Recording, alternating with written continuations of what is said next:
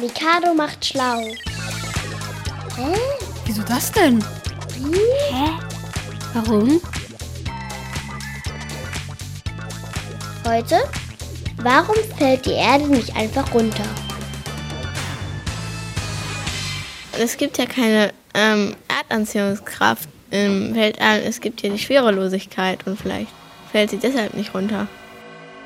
Im Weltall herrscht ja keine Schwerkraft, also da ist es schwerelos, da kann alles schweben. Da ist auch keine Luft und deswegen schwebt die Erde halt und fällt irgendwie nicht runter, weil im Weltall keine Anziehungskraft irgendwie unten im Boden ist.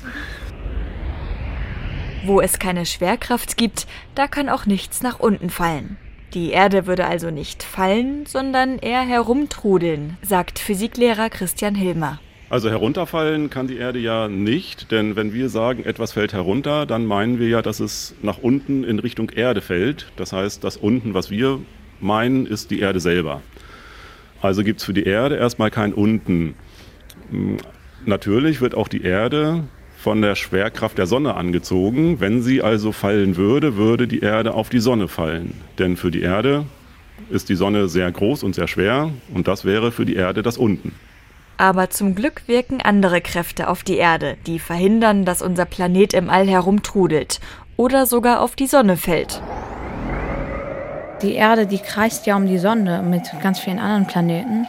Die, die, hat so eine Laufbahn und da wird sie halt festgehalten dann. Also sie wird in der Umlaufbahn der Sonne festgehalten und würde die Erde runterfallen, dann würde es entweder bedeuten, dass die Sonne kein, ähm, keine Umlaufbahn mehr hat oder dass die Sonne auch runterfällt.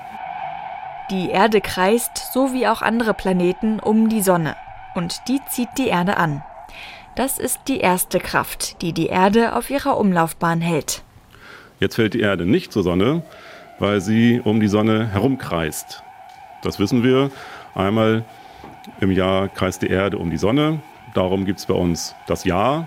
Und das ist auch der Grund, warum die Erde nicht auf die Sonne herabfällt, bei dieser Bewegung der Erde um die Sonne entsteht auch eine sogenannte Fliehkraft.